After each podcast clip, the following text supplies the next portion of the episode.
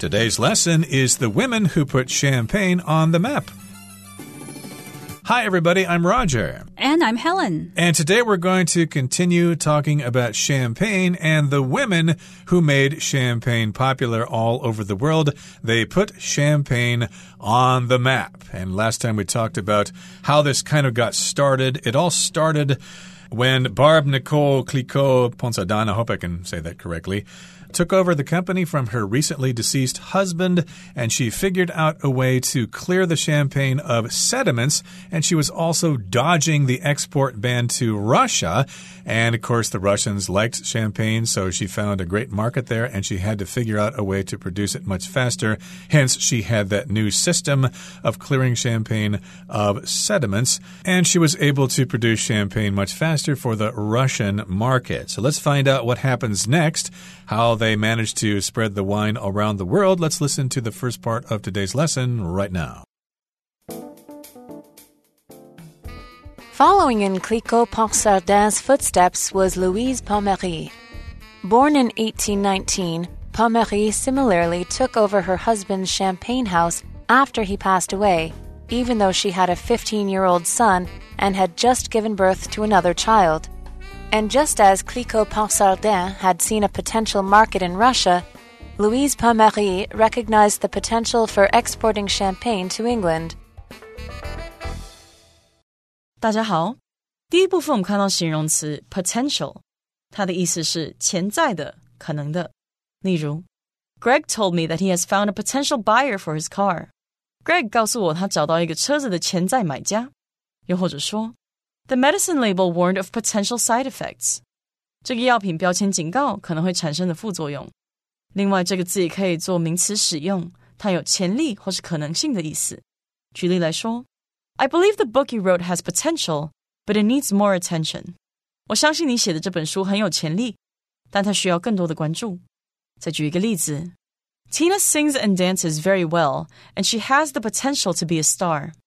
Tina 很擅长唱歌跳舞。 他有潜力成为一个明星。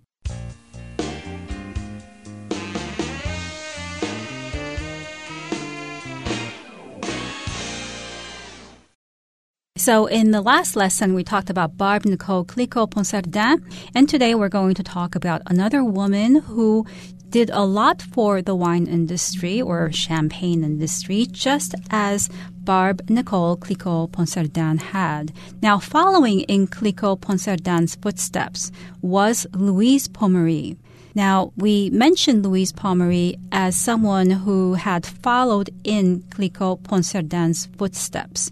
When you follow in somebody's footsteps, you do the same work or you achieve the same kind of success as the person who came before you. So we are saying that Louise Pommery was doing the same kind of work and had achieved the same level of success as Clicquot Ponsardin. So Louise Pommery was also a champagne producer. Born in 1819, Pommery similarly took over her husband's champagne house after he passed away. Right. And here we've got the term champagne house, which means the house of wine. In this particular case, it would be champagne, which again, a type of wine. And she took over her husband's business after he passed away, after he died. And even though she had a 15 year old son, she still did this. And she had just given birth to another child. So she was a mother at the time. And I'm imagining that uh, even then, it was difficult for mothers to do any kind of work because they were expected to stay home and take care of the kids and stuff like that.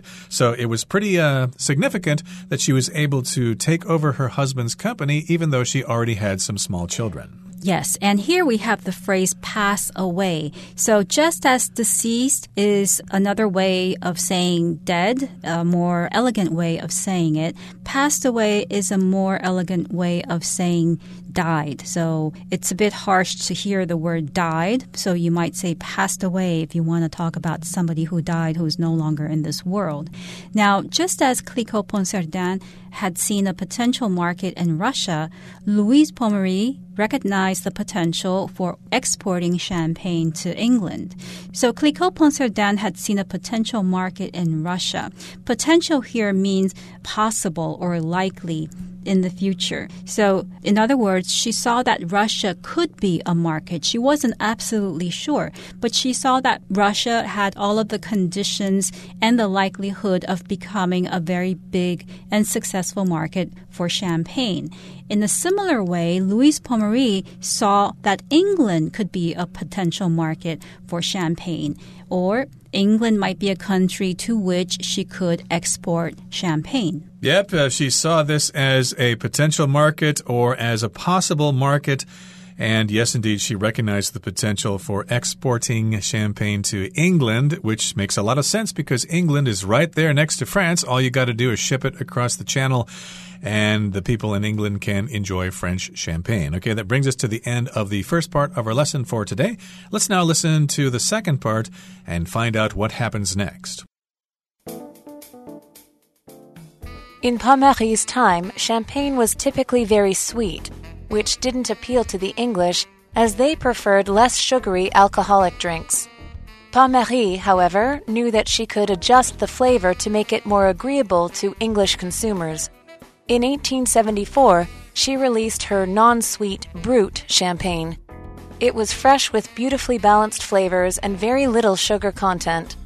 The English adored it, and even now, Brut remains one of the most popular types of champagne. 第二部分我们看到动词 appeal，它的意思是吸引或是引起兴趣。例如，The new slogan of our product is made to appeal to young customers。我们产品的新标语是为了吸引年轻顾客。又或者说，The animated film appeals to younger children。那部动画片引起年纪较小孩子的兴趣。另外，这个字也可以直接做名词使用。例如，I don't understand what the appeal is of that movie star。 我不了解那个电影明星有什么吸引力，或者 One of the appeals of living in the city is the convenience。住在城市中的一个吸引力就是便利。下一个我们看到形容词 alcoholic，意思是含酒精的。例如，Both beer and wine are alcoholic drinks。啤酒和红酒都是含有酒精的饮品。或是 They also sell non-alcoholic drinks in that bar。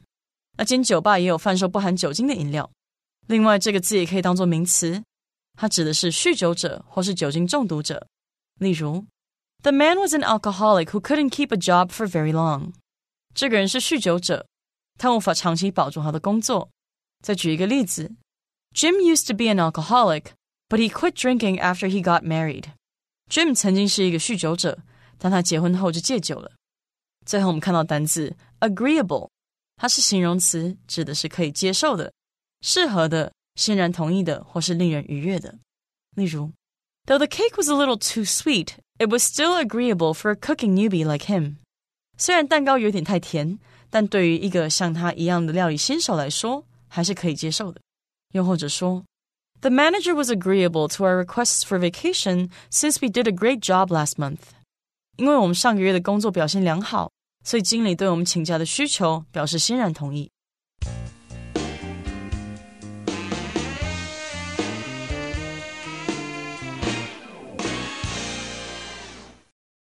So, in Pommery's time, champagne was typically very sweet, which didn't appeal to the English as they preferred less sugary alcoholic drinks. Now, in the last part, we had mentioned that Pommery was trying to export champagne to England because she saw England as a potential market for her product. However, there was a problem because, in general, the English didn't like very sweet wine. Sweet wine didn't appeal to the English.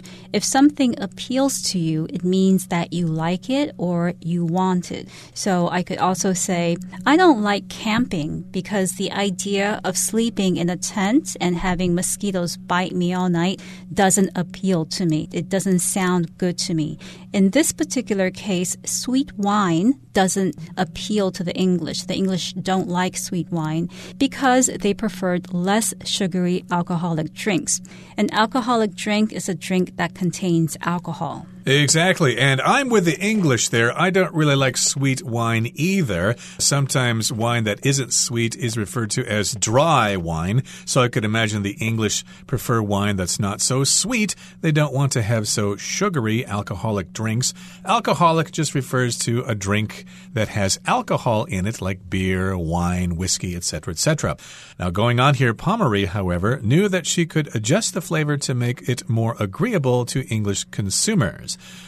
So, yes, indeed, if you want to sell a product overseas, you need to cater to the local market, okay? I think uh, sometimes American fast food companies do that. They try to cater to local markets, they make adjustments to the way their food tastes to appeal to local palates. So, in this particular case, she thought that she could adjust the flavor. If you adjust something, you just kind of make some changes. For example, my watch is kind of fast. It gains about 20 seconds every day. So I took it into the watch shop to have it adjusted so it would uh, not be so fast all the time. Right. So Pommery wanted to adjust the flavor of champagne to make it more agreeable to English consumers. Something that is agreeable is pleasant, it's nice, it's something that you like. I could say that the weather is agreeable, or I could say that somebody has an agreeable personality, meaning that that person is pleasant, is nice. Agreeable can also simply mean the act of agreeing with something or somebody. Exactly. So she made some changes to the champagne, and in 1874 she released her non sweet Brut champagne. And that's new to me. I remember when I was a kid and my parents brought champagne home to celebrate the new year or something like that. There was always this word brut on the bottle. Mom, Dad, what does brut mean? But they didn't really know either because this is a French term, but uh, for all intents and purposes, this just means the champagne is not sweet. Yes, and it was fresh with beautifully balanced flavors and very little sugar content. So we're talking about brut champagne. It has balanced flavors, but it had very little sugar content. And the English adored it. And even now, Brut remains one of the most popular types of champagne. Indeed. So she figured out the market there and she was able to sell champagne to the English, and the rest is history. And yes, indeed, I think the Americans prefer dry wine as well, although I'm sure lots of them prefer to have sweet wine or sweet champagne as well. Okay, that brings us to the end of the second part of our lesson for today. Let's move on now to the third and final part. The history of Champagne would clearly not be the same without these three amazing women. With their strength, determination, and hard work, they helped build successful champagne houses that still exist today. The champagne industry certainly owes them a great deal, as do all those who love a nice glass of bubbly. So we've come to the concluding part of our lesson today, and it says here the history of champagne would clearly not be the same without these three amazing women. So normally, when we think of champagne or wine in general, a product that has a long history, we might think of this product as having been developed by men or a family, generations of men that belong to the same family. But in the case of champagne, the reality is that a lot of the popularity of champagne, or international popularity to be more precise, was due to the efforts of women. With their strength, determination, and hard work, they helped build successful champagne houses that still exist today. And here, the word determination just means you have a firmness of purpose. You really want to accomplish something. You're not going to give up. For example, if you want to become rich in business, you need to have a lot of determination and not give up. And yes, indeed, we're talking about the women with their strength and their determination. They indeed wanted to do a good job and sell champagne to other people around the world. And also, they worked hard. So they had strength, determination, and hard work. And with those things, they helped build successful champagne houses that still exist today. And indeed, because of their efforts, champagne is recognized all over the world as a fancy kind of wine that we drink when we try to celebrate something. Yes, so you do need determination if you want to accomplish something. Now, the adjective form of determination is determined. You need to be determined. You need to be committed to your goals if you want to achieve your goals. So you need to have determination and you need to be determined. Now, the champagne industry certainly owes these women a great deal, as do all those who love a nice glass of bubbly. So if you owe somebody a great deal, it means you feel very grateful to that person because that person has done something to help you to achieve something. So I could also say, as an example, we really owe you a great deal for all your hard work this year. Now, another example of the word owe is you can say that you owe somebody your life. If that person has saved your life or if that person has done something incredible for you to make your life better, you can say, I owe John my life because he was the one who helped me get a job in this amazing company and now I'm making a lot of money. I have a very high position. So I owe him a great deal. I owe him my life. Exactly. So, yes, the champagne industry owes them a lot because if it weren't for their efforts, champagne would not be as popular as it is today. And because of their efforts, they were able to put champagne on the map. Okay, that's the title of our article. If you put something on the map, you make it famous and you make it known to people all over the world. So, for example, if you're from some small town someplace and you are successful setting up a company there, you could say that you put that town on the map. And in this particular case, Champagne became popular because of the efforts of these three women. Okay, that brings us to the end of our discussion for today. Let's turn things over now to our Chinese teacher.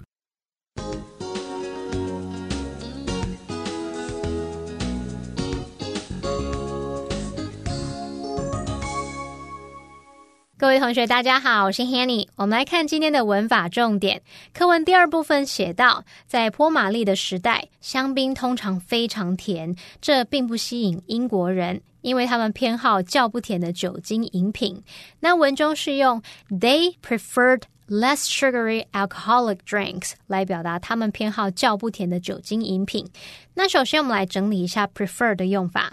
动词 prefer 它表示更喜欢或是偏好，后面可以接不定词、名词或动名词。像 Tina prefers to shop online，也可以说 Tina prefers shopping online。Tina 偏好线上购物。好，那如果要比较两者的偏好，表达说比较喜欢点点点，而非点点点，更喜欢什么什么胜过什么什么，那有几个常见的句型可以用哦。第一个，我们可以用 prefer A to B。那这样的句型里面，A、B 必须使用名词或动名词表达。例如，Some people prefer texting to talking in person。有些人更喜欢传讯息胜过当面讲话。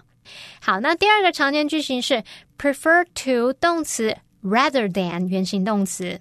例如，I prefer to read books rather than watch TV。我比较喜欢看书而不是看电视。那么第三个介绍的句型是 prefer to 加动词 instead of 动词 ing。例如 ，Dave prefers to cook at home instead of eating out。Dave 比较喜欢在家开火，而不是外食。好，再来课文，他用到 alcoholic 来形容酒精的，含有酒精的。其实这个字呢，也可以当名词来指酗酒者。我们在英文里面有一些单字呢，会看到它带有 h o l i c，或是 a h o l i c，或者是 o h o l i c 这一类的字尾，它们表示说沉迷于什么什么的人，是什么什么者，有什么什么癖好的人。那这类字尾其实是源自于 alcoholic 酗酒者，后来就把它们接在其他事物或活动之后。用来表示沉迷于某种事物到不可自拔的人。好，那我们就来看几个例子。第一个是 sugarholic，它是由 sugar 糖加上 h o l i c 表示是什么什么者合在一起，sugarholic 就是嗜糖者，爱吃甜食的人。第二个补充的是 shopaholic，它是由 shop 购物加上 a h o l i c 表达沉迷于点点点的人嘛，那合在一起 shopaholic 就是购物狂。那第三个 workaholic，它是由 work 工作加上 a h o l i c 沉迷于什么什么的人，那合在一起 workaholic 就是工作狂。好，那么以上是件重点整理，我们回顾这些单字吧。Potential. The examination revealed a potential problem in the ship's design. Appeal. The restaurant's new menu items are designed to appeal to children. Alcoholic. Some cities have laws against consuming alcoholic drinks in public. Adjust. Jasmine adjusted the height of her chair to make herself more comfortable. Agreeable. The terms of the contract were agreeable to both parties. Determination. Robin's determination to succeed helps her work hard to improve her skills.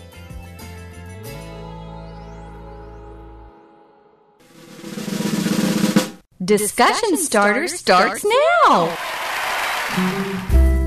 Here's our discussion starter for today. The question is Do you think champagne will continue to be a symbol of luxury in the future? Why or why not? Well, yes, I think champagne will remain a symbol of luxury because it's produced in France, and anything French, well, almost anything French, is considered a symbol of luxury. So, French cuisine, French wine, French fashion, they're all symbols of luxury. So, why not French champagne? What about you, Roger? Do you think champagne will continue to be a symbol of luxury in the future? Well, actually, no, I think champagne will eventually not be a symbol of luxury because if you look at recent statistics, you can see that young people are drinking fewer and fewer alcoholic beverages, and therefore in the future they may not see the importance of drinking champagne to celebrate things. They may choose to drink soda or tea or milk or whatever, or maybe even bubble milk tea instead of champagne. But I guess with some people it will still continue to be a status symbol. And I do want to ask this question to you, Helen. Are you a big fan of champagne? Do you enjoy it? I really love the taste of champagne, but unfortunately, I always get a headache after I drink champagne, which I don't get when I drink, let's say, beer. So there must be something in the production process of champagne that's giving me a headache every time I drink it. Maybe I'm just allergic to champagne. Possibly, or maybe it has to do with the kind of food that you eat with the champagne. And I'm also wondering if champagne is only drunk by people if they're celebrating something special. Maybe people enjoy champagne on a daily basis, like having a drink of champagne after a hard day at work.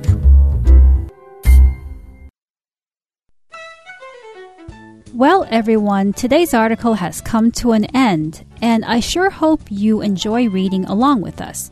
I am Helen. I am Roger. See you next time.